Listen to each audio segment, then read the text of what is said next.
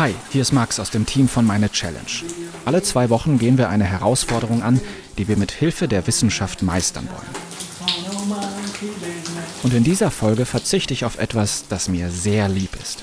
Meine Challenge. Ich singe übrigens nicht jedes Mal, wenn ich unter der Dusche stehe. Ein Podcast von MDR Wissen. So, jetzt habe ich noch einmal schön geduscht, schön warm, mich einmal abgebraust, die Haare mit Shampoo gewaschen und es genossen, das warme Wasser über meinen Körper laufen zu lassen. Und jetzt beginnt meine Challenge, nicht mehr duschen. Zwei Wochen lang werde ich darauf verzichten, mich unter brausendes heißes Wasser zu stellen. Das Thema ist gerade in aller Munde, weniger duschen, um den Energieverbrauch zu senken. Ich will jetzt wissen, wie viel Wasser, Energie und Geld kann ich damit denn tatsächlich sparen? Und was macht das mit meiner Haut, meinem Wohlbefinden und auch meinem Körpergeruch, wenn ich nicht mehr regelmäßig duschen gehe? Als erstes brauche ich aber mal einen Status quo. Wie geht's meiner Haut gerade? Ich schenke ihr nicht sonderlich viel Aufmerksamkeit. Im Sommer schmiere ich sie manchmal, eher halbherzig, mit Sonnencreme ein. Das war's eigentlich schon. Was muss ich tun? Also gerne bitte mal ausziehen bis auf die Unterwäsche. Geht das? Das wäre super. Ich bin in der Praxis von Katharina Schwede, sie ist Hautärztin in Leipzig. Sie wird meine Haut am Anfang und am Ende der Challenge untersuchen. Darf ich nebenbei, während Sie sich ausziehen, fragen, ob irgendwelche Hauterkrankungen bekannt sind, also Akne, Neurodermitis, Schuppenflechte oder ob bisher nie was an der Haut war? Eigentlich hatte ich bislang nie wirklich was an der Haut. Ja. Sehr gut, ja. So, ich schaue mir jetzt mal die Haut an, so von oben bis unten. Am ersten Mal die Kopfhaut. Wann haben Sie zuletzt Haare gewaschen? Heute Morgen. Ja, also es sieht perfekt aus, das schuppt nicht, das ist nicht trocken, ja, ich sehe überhaupt keine Erkrankung auf der Kopfhaut, ja, ist prima. Auch der Bartbereich sieht super gepflegt aus. Und jetzt gucken wir uns mal die Haut an. Irgendwelche Problemstellen selbst bemerkt oder gar nichts? Eigentlich nicht.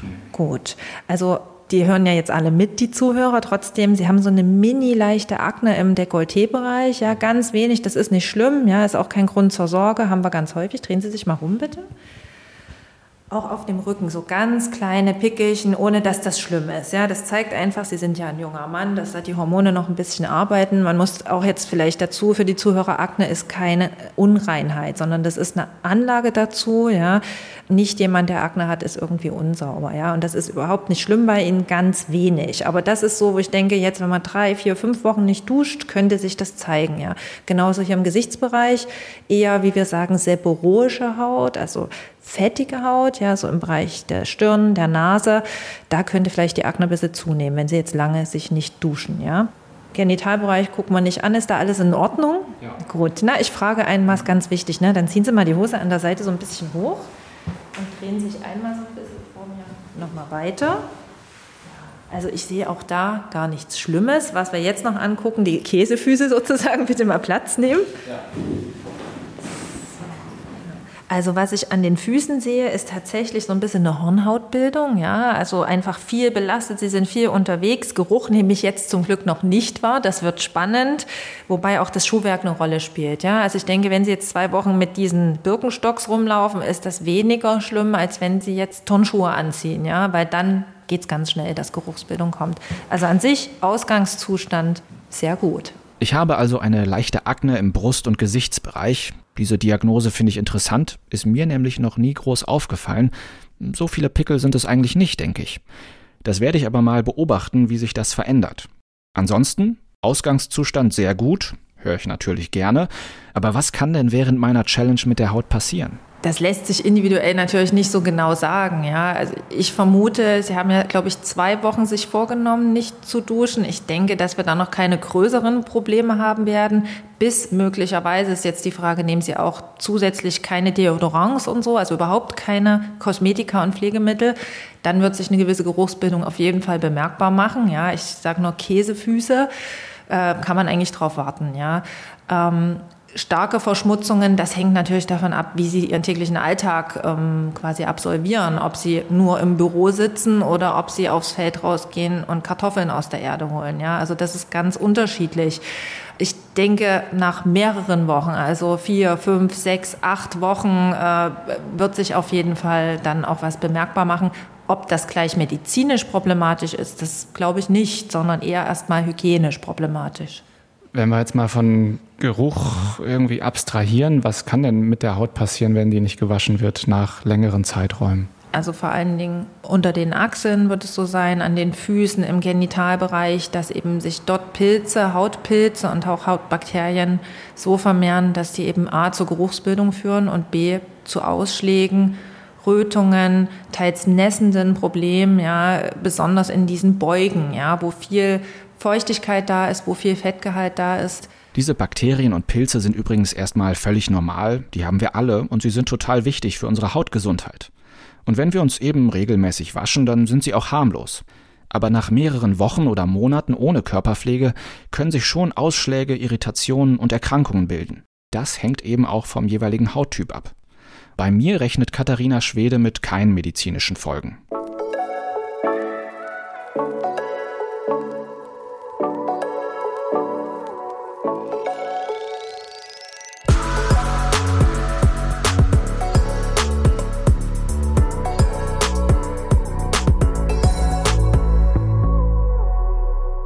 Heute ist also Tag 1 meiner Challenge, nicht zu duschen. Und es fängt richtig gut an, weil ich habe die Nacht über ein bisschen geschwitzt und habe jetzt eigentlich richtig Lust, unter die Dusche zu springen.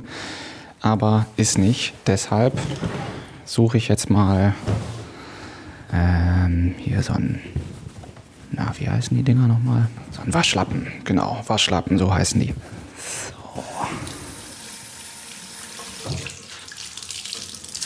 Erstmal das Gesicht. So, kommen wir mal zu den genauen Regeln für meine Challenge. Dusche und Badewanne sind für die kommenden zwei Wochen komplett tabu, ist ja klar. Waschen mit dem Waschlappen im Intimbereich, unter den Achseln und im Gesicht ist erlaubt. Dazu hat mir Hautärztin Katharina Schwede auch geraten. Aber nur mit Wasser. Ich benutze keine Seife, kein Shampoo, keine Cremes und Lotions, kein Deo, kein Schnickschnack. Ich kann mich nicht daran erinnern, wann ich mich zum letzten Mal mit einem Waschlappen gewaschen habe man auch erstmal wieder üben.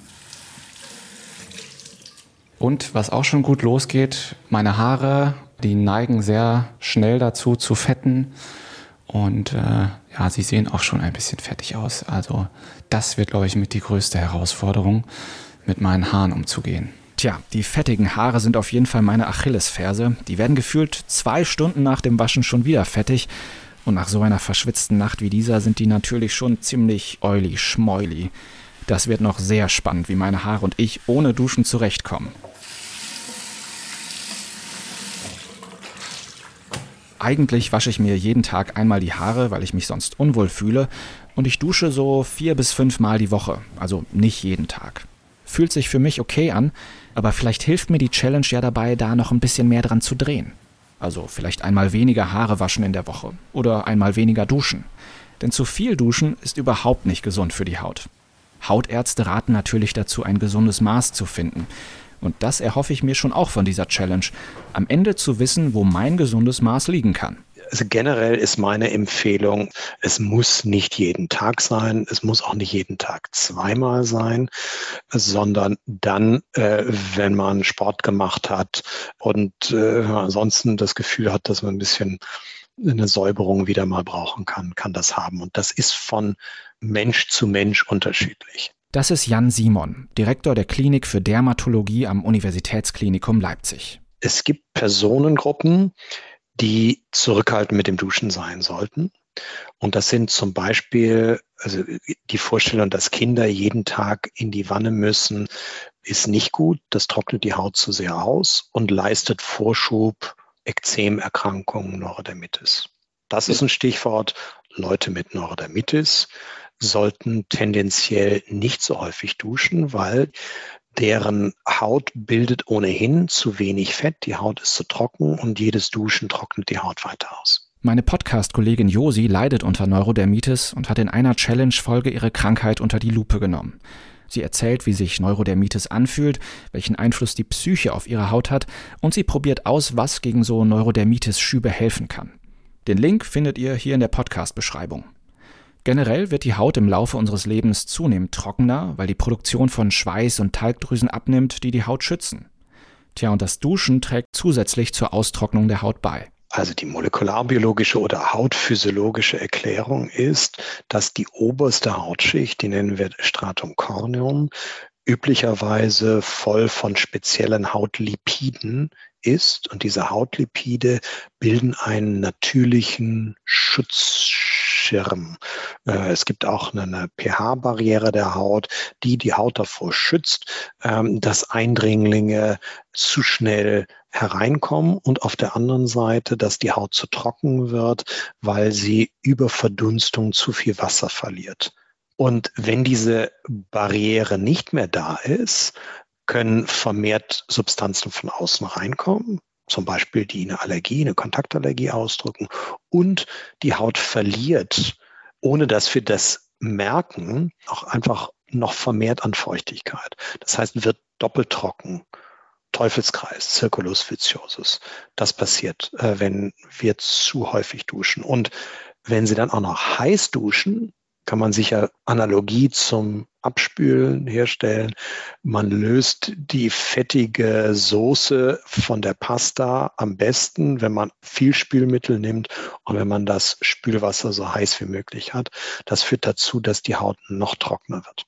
Das ist ja schade, weil ich dusche sehr gerne warm. Also würden Sie mir empfehlen, nicht so warm zu duschen, weil es besser für die Haut ist? Ja, also ich bringe jetzt wahrscheinlich alle Warmduscher Deutschlands gegen mich auf, aber von Seiten der Haut und des Fettgehaltes wäre es besser, lauwarm zu duschen, nicht zu viel äh, Duschgel zu benutzen und es nicht täglich zu machen. Medizinisch verordnetes weniger heiß duschen. Das ist ja eigentlich eine Win-Win-Situation. Schützt die Haut und spart vermutlich sogar noch einiges an Energie und Geld.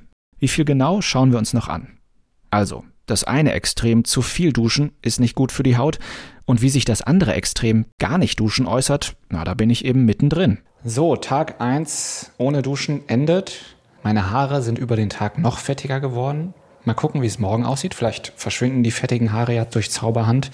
Und ich hatte vorhin noch einen Arbeitstermin, da habe ich dann einfach meine Cappy aufgesetzt und dann hat man das nicht so gesehen. Ähm, beziehungsweise Wahrscheinlich bin ich auch derjenige, der es viel stärker sieht als andere, aber ja, wie das halt so ist mit Innen- und Außenwahrnehmung, das war mir dann doch wichtig, meine fettigen Haare zu überdecken. Und jetzt kommt gleich wieder das Prozedere, dass ich hier meine drei Waschlappen raussuche für Gesicht, Achseln und Genitalbereich und mich jetzt abends auch nochmal wasche mit denen.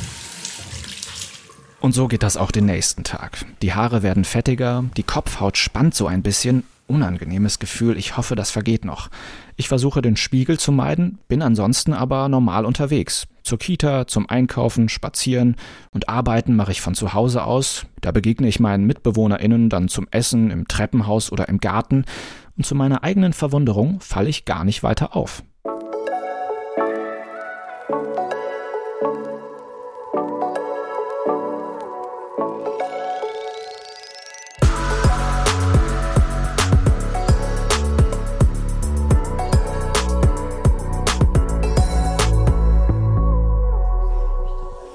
Was sagst du zu mir an Tag drei ohne Haare waschen und ohne Deo und ohne Duschen? Du hast auch kein Deo? Ah, ist mir noch gar nicht aufgefallen. Deine Haare haben so einen glänzenden Schimmer, so ein bisschen, als hättest du frisch geduscht oder Gel drin. Ansonsten äh, rieche ich ja zurzeit immer noch nicht so ganz viel wegen Corona. Also, Glück für mich vielleicht. Also insofern passt. ich finde es gar nicht, also ich schrieb mich gar nicht so doll. Also ich hätte es schlimmer erwartet und ich hätte es aber auch bei meinen Haaren deutlich schlimmer erwartet. Gut, sie sehen jetzt nicht so ganz so frisch aus, muss man dazu sagen, aber es geht, oder? Es ist okay. Irgendwie schlage ich mich so durch. Jetzt will ich aber schon auch wissen, tue ich wenigstens was Gutes angesichts der Energiekrise, der Klimakrise und der Geldbeutelkrise, wenn ich aufs Duschen verzichte? Also statistisch gesehen beträgt der Anteil für Warmwasserbereitung am Gesamtenergieverbrauch eines, also für Haushalte 14 Prozent. Also 70 Prozent geht für Raumwärme, 14 Prozent für Warmwasserbereitung und ca. 16 Prozent für Strom gehen drauf. Das ist Ulrike Körber. Sie arbeitet unter anderem für die Verbraucherzentrale Sachsen als Energieberaterin. Sie sagt, das sind totale Durchschnittswerte. Die variieren je nach Wohnform, Energieform zur Aufbereitung des Warmwassers und, und, und. Aber so als Richtwert, 14 Prozent des gesamten Energieverbrauchs bei uns zu Hause gehen für warmes Wasser drauf. Also für Dusche und Wanne, Waschmaschine und Geschirrspüler. Und das ist schon eine Größe, an der ich auf jeden Fall drehen kann. Auf dem Weg zum Sparfuchs messe ich als erstes, wie viel Wasser aus meinem Duschkopf kommt. Und das geht so. Ich brauche einen 10-Liter-Eimer, mein Handy, um die Zeit zu stoppen und natürlich den Duschkopf. Und los geht's. Ich fange an, die Zeit zu stoppen und warte, bis mit dem Duschkopf dieser 10-Liter-Eimer voll ist. Stoppe die Zeit und dann gibt es eine kleine mathematische Rechnung, um herauszufinden, ob ich einen Sparkopf oder einen normalen Duschkopf habe. Die Links zu dem Messverfahren und dem Duschrechner, mit dem ihr euren Energie- und Wasserverbrauch und die Kosten ausrechnen könnt, die findet ihr auch in der Podcast-Beschreibung. So, eine Minute und 20 und der Eimer ist voll. Den werde ich natürlich gleich benutzen, um einen Baum zu gießen. Wäre ja schade um das gute Wasser. Und jetzt gehe ich zurück in mein Zimmer und gucke, was jetzt, wie es jetzt mit der Rechnung weitergeht. Bei meiner Rechnung kommt heraus, mein Duschkopf pumpt jede Minute circa 8 Liter Wasser nach draußen. Und das ist vergleichsweise wenig. Der Durchschnitt liegt so bei 10 bis 15 Litern und dann gibt es noch diese krassen Regenbrausen, die auch mal 30 Liter pro Minute abgeben können.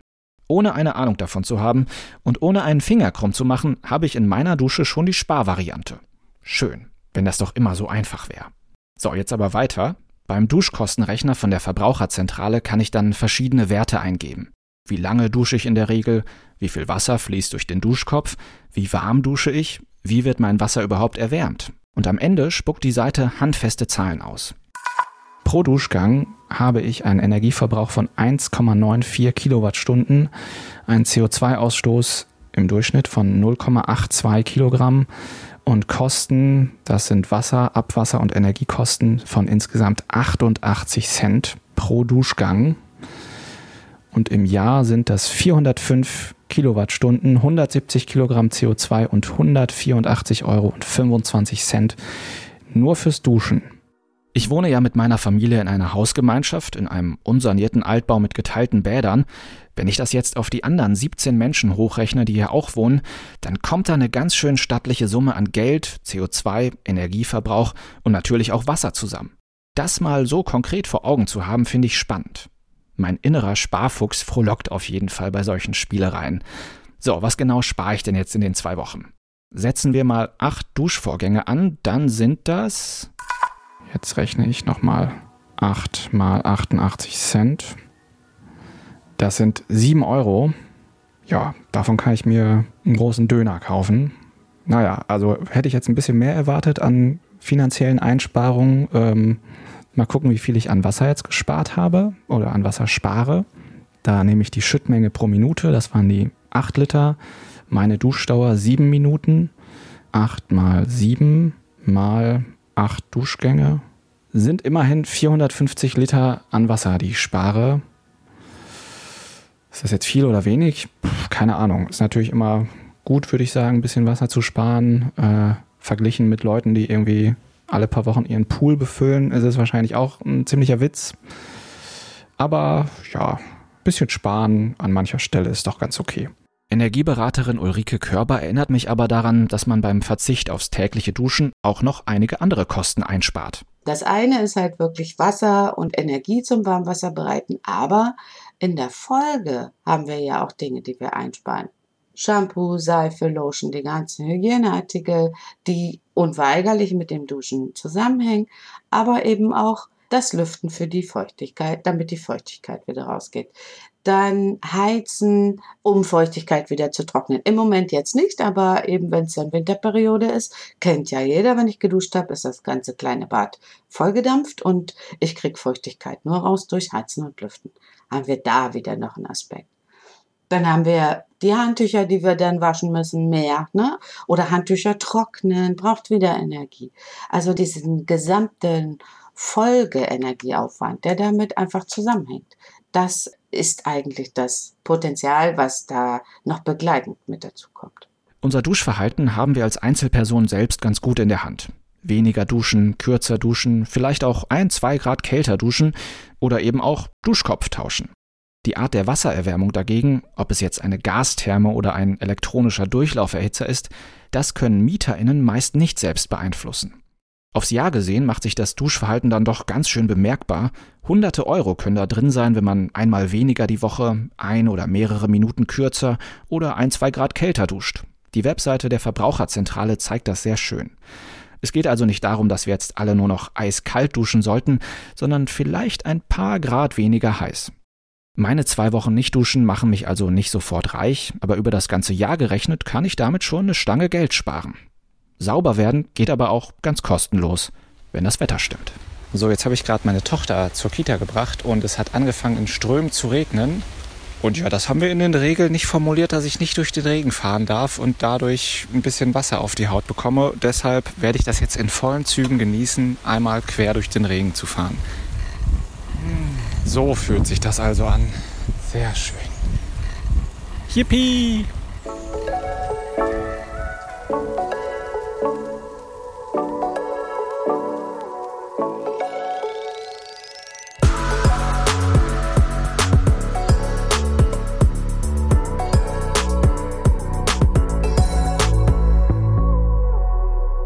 So Leute, Halbzeit in meiner Challenge. Eine Woche habe ich schon geschafft. Und das macht sich langsam auch bemerkbar. Ich bin gerade dran mit meinem Putzdienst. Ich habe das Treppenhaus gesaugt, äh, Bad geputzt und jetzt gerade wischig ist. Und wenn ich jetzt mal so unter meinen Achseln schnüffel, oh, da riecht es schon ziemlich doll nach Schweiß und was auch immer da noch den Geruch erzeugt. Das heißt, gleich auf jeden Fall erstmal einmal die Achseln sauber machen, aber die Frage ist trotzdem, kriege ich den Geruch dadurch weg oder müsste ich eigentlich noch mehr machen? Das Spannende am Körpergeruch ist, ist, dass wir da ziemlich viele Informationen draus nehmen können, die gar nicht so offensichtlich sind. Das heißt, so dieses klassische Sprichwort, ich kann jemanden nicht riechen oder ich kann jemanden gut riechen, da ist schon ziemlich viel Wahrheit dran. Aber das ganze Feld ist einfach wahnsinnig unerforscht. Das ist Ilona Kreu, Leiterin des Lehrstuhls für klinische Psychologie an der Friedrich-Schiller-Universität Jena. Es ist deshalb nicht so offensichtlich, weil Körpergerüche sehr, sehr langsam sind in ihrer Veränderung. Das heißt, wir sehen oder wir bemerken Veränderungen gar nicht so gut, sondern das ist eben ein recht träges System und trotzdem bekommen wir daraus Informationen wie, ähm, ja, wie alt ist der andere, was hat der andere für ein Geschlecht, wie geht es demjenigen gerade, ist er vielleicht krank oder ist er gesund.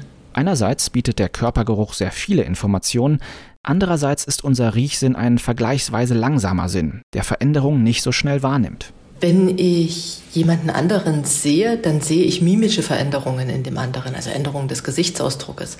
Die spielen sich ja in Millisekunden ab. Ja? Also so ein Lächeln geht wahnsinnig schnell oder so kurze Mikrobewegungen gehen ganz, ganz schnell. Ich sehe sofort mit den Augen, also an den Augen des anderen, wo derjenige hinblickt, wo die Aufmerksamkeit hingeht. Das sind alles ganz schnelle Prozesse.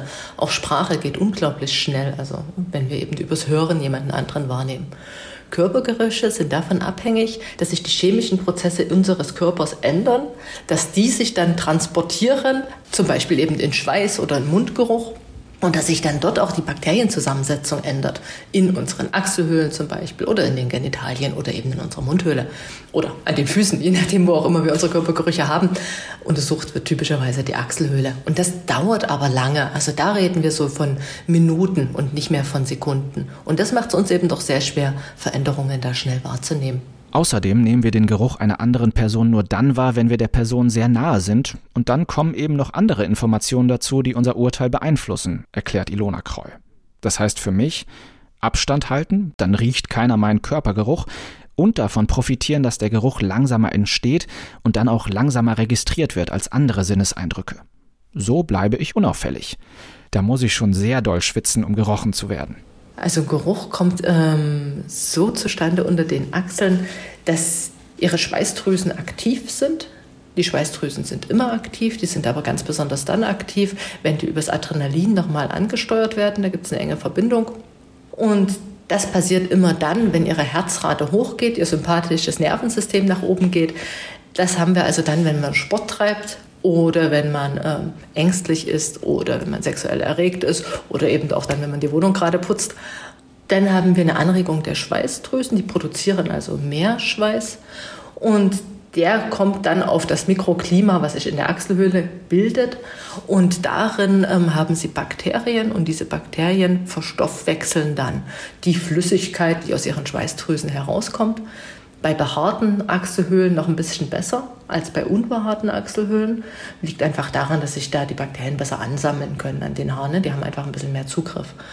Und ähm, diese Geruchssignatur, die sich dann bildet, die ist individuell für jeden Menschen, weil eben doch jeder Mensch ein Stück weit eine andere mikrobielle Zusammensetzung hat. Und das Beste, der Körpergeruch reguliert sich auch wieder von alleine. Also auch ganz ohne Deos und anderen Schnickschnack. Ja, wie gesagt, Körperschweiß, das sind ja Abbauprodukte von Bakterien. Und nun haben sie schon in ihrer Achselhöhle und ähm, am Rest des Körpers so ein paar Bakterienkolonien, aber nun keine Megastädte an Bakterien, sondern die vermehren sich da, leben da so vor sich hin, haben dann mal irgendwann fertig verdaut und dann ist der Geruch auch wieder weg. Und ein Geruch entsteht ja dadurch, dass Moleküle an die Umgebungsluft abgegeben werden. Das geht ja aber nur, wenn sie eine konstante Quelle haben an Molekülen. Also auch ein Käse, der riecht am Anfang ziemlich stark und irgendwann hört er einfach auf zu riechen. Nach ja, Wochen, weil dann eben einfach alle Moleküle, die irgendwie ähm, geruchsrelevant wären, an die Umgebungsluft abgegeben sind. Und genau das Gleiche passiert dann ähm, auch mit dem Schweiß, den sie selber produzieren oder den die Bakterien produzieren. Das scheint wohl auch bei mir der Fall zu sein. Also von den Menschen, die in meinem Nahumfeld sind, habe ich bislang noch nicht so viel Schlimmes gehört. Also ich wohne mhm. in einer Hausgemeinschaft und äh, haben Sie die gefragt? Tochter. Ich habe die gefragt, genau, und die meinten eigentlich alle durchweg, dass sie jetzt noch nichts Negatives ja. groß von mir gerochen ja. hätten. Kann ich mir gut vorstellen. Ähm, können Sie es erklären? Ähm, wir haben uns das jetzt angewöhnt in den letzten Jahren, Jahrzehnten, dass wir ähm, einmal am Tag duschen oder einmal alle zwei Tage duschen oder manche Leute duschen noch deutlich häufiger. Aber das ist ein ganz, ganz neues Phänomen. Das ist nicht nötig. Und unsere Nase und unser Gehirn ist nicht danach vertratet, ähm, dass es Gerüche nur dann angenehm findet, wenn jemand sich zweimal am Tag oder einmal alle zwei Tage duscht, sondern ähm, wir können super damit klarkommen, dass jemand nur ab und an mal alle paar Wochen ein Wasserloch irgendwo findet. Und wir können trotzdem Sex mit den Personen haben. Ansonsten hätten wir uns ja gar nicht fortpflanzen können. Aber der normale Mensch in seinem normalen Alltag, da dürfte nicht allzu viel passieren. Und das kann ich mir gut vorstellen, dass das auch anderen Personen wirklich nicht, nicht auffällt. Deshalb rät auch Ilona Kreu, weg mit all den Parfums und Deos. Absolut. Also man kann sehr gut mit weniger Geruchstamtam durch die Gegend laufen. Das erlaubt auch ihrem Gegenüber ein bisschen besser ihren natürlichen Körpergeruch wahrzunehmen. Und der natürliche Körpergeruch ist tatsächlich was Erregendes. Das ist eine der Funktionen. Das heißt also, ähm, ja, wir können mit unserem natürlichen Körpergeruch anziehend sein. Dieses ganze Deo, das hat wirklich die gleiche Funktion, wie Schminke hat, wie Kleidung hat. Das können wir alles verwenden. Das führt dazu, dass wir uns wohler fühlen, vielleicht, je nachdem, wie wir so, ähm, ja, so sind.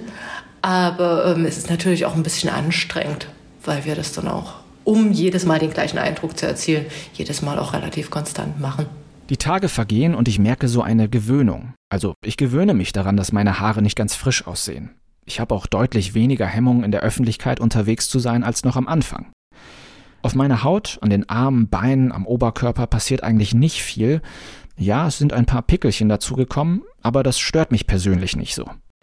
Als ich mir dann aber mal ein Foto von mir nach den Tagen ohne Duschen anschaue, ausgerechnet am Geburtstag meiner Tochter, da sehe ich dann schon, boah, die Haare sehen echt fettig und schmierig aus.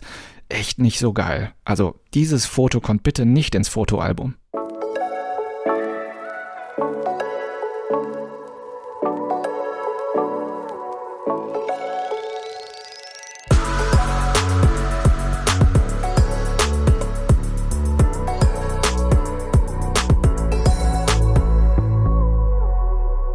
Es ist jetzt nicht mehr lange, bis die Challenge vorbei ist, bis ich wieder duschen kann. Aber heute habe ich nochmal einen wichtigen Termin in der Stadt. Und heute sehen meine Haare, ja, so will ich mich draußen auf jeden Fall nicht blicken lassen. Was kann ich jetzt tun, damit meine Haare ansehnlicher aussehen, ohne dass ich dusche? Da gibt es eine Option. Aber zu diesem Schritt werde ich heute nicht greifen. Ich werde mir heute nicht die Haare abrasieren. Dafür hat meine Mitbewohnerin mir was anderes gegeben. Nora, ich habe in Erinnerung, dass du dich mit Trockenshampoos auskennst. Kannst du mich beraten? Ja, ich habe jetzt zwei für dich. Einmal ist eins, das ist so ein Schaum, den macht man rein und dann trocknet es und dann kann man es nochmal ausbürsten. Aber womit ich jetzt eigentlich seit mehreren Jahren gut fahre, ist einfach Stärke. Ich mache mir das immer in so kleine Dosen mit Löchern und dann äh, pudere ich mir das aufs Haar. Ich verteile mhm. das, bürste das aus und dann sind die Haare schön stumpf und gräulich. Wie lange lässt du es in den Haaren drin? Also bis zur nächsten Wäsche. Also es ist einfach, man sieht es dann auch in den Haaren. Also Bisschen. Die haben immer so einen leichten Graustich. Ah, okay. Sind nicht so glänzend. Könnte ich ja mal gucken, ob graue Haare was für mich sind. Okay, ja, cool, danke. So, wie geht das? Also, das Trockenshampoo kräftig schütteln, Dose aufrecht halten, Schaum in die Handflächen geben und auf dem trockenen Haar anwenden. Ja, ja, na gut, wollen wir mal sehen. Die Wirkung von dem Trockenshampoo ist wie folgt. Meine Haare sehen auf jeden Fall nicht mehr fettig aus. Dafür fühlen sie sich so ein bisschen so an, als hätte ich Haarspray, so ein leichtes Haarspray in den Haaren. Und ich hatte, glaube ich, seit 15 Jahren kein Haarspray mehr in den Haaren. Interessantes Gefühl. Aber so kann ich mich auf jeden Fall da in der Stadt gleich blicken lassen. Das Trockenshampoo merke ich mir für die Zukunft und vielleicht probiere ich dann auch mal Stärke aus, um die Haare zu entfetten. Tja, und dann ist er auch schon da, der letzte Tag. Doch bevor ich wieder unter die Dusche springen kann, steht noch mal ein Besuch bei der Hautärztin Katharina Schwede an. Also ich schlage vor, dass ich mal Handschuhe anziehe. Besser ist es, ja. Und dann ähm, gucke ich mir mal ihre Haare an, gerne auch mal den Oberkörper. Da hatten wir ja geguckt, wie die Akne so ist, ne? Und dann machen wir mal Geruchsprobe an den Füßen, ja. okay. Alles klar, ja. Können Sie sich gerne noch mal hinsetzen? Also das sieht man auf jeden Fall. Wir nennen das Seborrhoe, ne? Also Sie haben wirklich so ein bisschen eine Neigung tatsächlich zu dieser fettigen Haut. Und die Haare können jetzt durchaus mal wieder eine Dusche vertragen. Es schuppt auch so ein bisschen. Ne? Das ist ganz häufig so, dass da bestimmte Hefepilze sich wohlfühlen, sich vermehren und das führt dann zu dieser Kopfschuppung. Ja? Also ist alles nicht unhygienisch, aber ich denke, es ist mal wieder Zeit. Genau. Ob Sie die Brille mal bitte abnehmen können. Jetzt gucken wir mal das Gesicht an. Auch hier ne, zeigt sich wirklich im Bereich besonders dieser T-Zone, also Stirn, Nase und hier so an Nasolabialfalte, zeigt sich schon, dass die Poren sehr groß sind und dass da auch ein Fettfilm drauf ist. Ne? Augenbrauen schuppen auch so ein kleines bisschen jetzt. Große Mitesser jetzt auf der Nase. Ne? Also da kann durchaus mit einem milden Shampoo jetzt mal wieder behandelt werden. Vom Geruch her kann ich nichts Negatives sagen. Dann gucken wir uns mal den Oberkörper an. Also tatsächlich, ähm, so wie vorne auch, sind hier mehrere kleine Unreinheiten gekommen. Ja, ähm, auch am Hals hier sieht man das, ne? dass einfach der, der Fettfilm verstopft sozusagen zusätzlich die Poren, ja, und dann bilden sich so kleine Verhornungsstörungen und dann kommt es an manchen Stellen sogar zu Entzündungen, ja.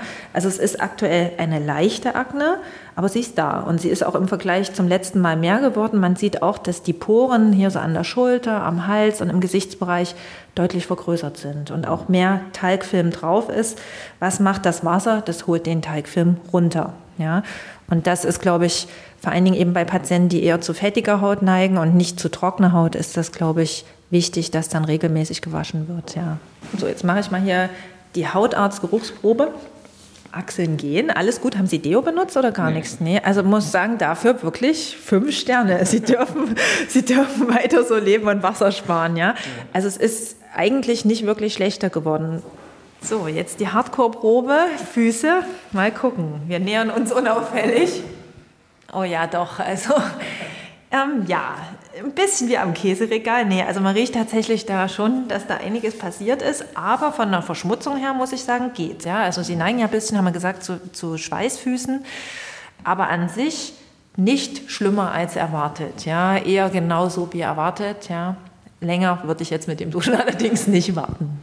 Okay, dann vielleicht nochmal so als kleines Fazit. Ähm, trotzdem von Ihrer Seite noch aus etwas, das ich noch für meine Haut tun könnte, sollte? Also letztendlich, wenn sich das nicht verschlechtert mit diesen kleinen Verhornungsstörungen und den Entzündungen, nein. Ist auch immer die Frage, stört es einen oder stört es einen nicht. Kopfhaut, denke ich, in Ihrem Fall reicht das Waschen alle zwei bis drei Tage, da ist täglich nicht erforderlich. Ähm, ansonsten ist das, was ich jedem mitgebe, ganz wichtig, der Sonnenschutz. Ja, Sie haben zwar dunkle Haare und auch dunkle Augen, aber trotzdem Lichtschutzfaktor unbedingt machen. Und wenn man viel in der Sonne ist, jetzt wird es ja Herbst, trotzdem aufpassen, dass das Hautkrebsrisiko nicht erhöht wird, indem man eben auf den Sonnenschutz nicht achtet. Ja. Ansonsten von mir nur gute Worte und die Bitte, sich vielleicht einmal die Woche mit Wasser zu versehen im Sinne der sozialen Kontakte. Aber es ist alles viel weniger schlimm ausgefallen, als wir das vielleicht gedacht hätten. Ja, also zwei Wochen geht eigentlich ohne Probleme. Das ist doch gut zu hören und ich freue mich auf jeden Fall gleich auf die Dusche. ja, sehr schön. Zwei Wochen ohne Duschen. Das habe ich überlebt. Und es war am Ende gar nicht mal so schlimm.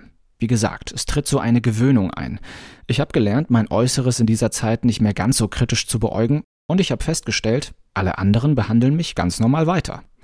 Ich kann auf jeden Fall mitnehmen, Waschlappen als Alternative zum Duschen geht voll klar. Da kann ich sicherlich noch ein oder zweimal die Woche weniger Duschen rausholen und so übers Jahr gesehen Wasser, Energie und eine Stange Geld sparen.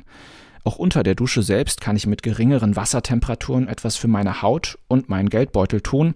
Da war ich in der Vergangenheit mit dem Heißduschen vielleicht auch einfach ein bisschen verwöhnt. Ich muss mir auch nicht mehr jeden Tag die Haare waschen. Auch das geht mal ein, zwei Tage, ohne dass die Gesellschaft mich ausstößt. Meine fettigen Haare und ich werden nach dieser Zeit trotzdem nicht beste Freunde werden. Und vor allem was den Körpergeruch angeht, da kann ich mich wohl wirklich entspannen. Anscheinend riecht keiner, wenn ich mal kein Deo benutze, weil unser Riechsinn einfach gar nicht so sehr auf starke Deos und Parfums getrimmt ist. Das fand ich wirklich sehr spannend, was ich von der Psychologin Ilona Kreu lernen konnte. Das richtige Maß beim Duschen zu finden, ist aber trotzdem eine ganz individuelle Angelegenheit. Leute, die viel Sport treiben oder einen körperlich anstrengenden Job haben, denken da natürlich ganz anders drüber nach als ich. Und auch bei den Hauttypen gibt es große Unterschiede. Gerade Menschen mit sehr trockener Haut oder sogar Neigung zu Neurodermitis sollten eher weniger und vor allem weniger heiß duschen. Wenn ihr über euer Duschverhalten nachdenken wollt, schaut doch vorher einfach mal bei einer Hautärztin vorbei. Dann seid ihr auf jeden Fall auf der sicheren Seite. So Leute, es ist soweit. Ich gehe jetzt wieder duschen und ich freue mich. Oh, ja. Das ist schon sehr, sehr schön. Und das war meine Challenge, nicht duschen. Geholfen haben mir Thomas Jähn und Carsten Dufner. Wenn ihr Fragen habt, Ideen oder Kritik zu einer Folge, schreibt uns gerne an challenge.mdr.de. Wir würden uns sehr freuen, wenn ihr uns abonniert. Dann verpasst ihr nämlich auch keine Folge mehr. Das könnt ihr machen in der ARD-Audiothek, bei Apple Podcasts, Spotify auf unserer Website challenge.mdr.de oder wo auch immer ihr eure Podcasts holt. Die nächste Folge von uns gibt es in zwei Wochen. Danke fürs Zuhören. Macht's gut. Frisch geduscht. Sehr schön. Das war Meine Challenge, ein Podcast von MDR Wissen.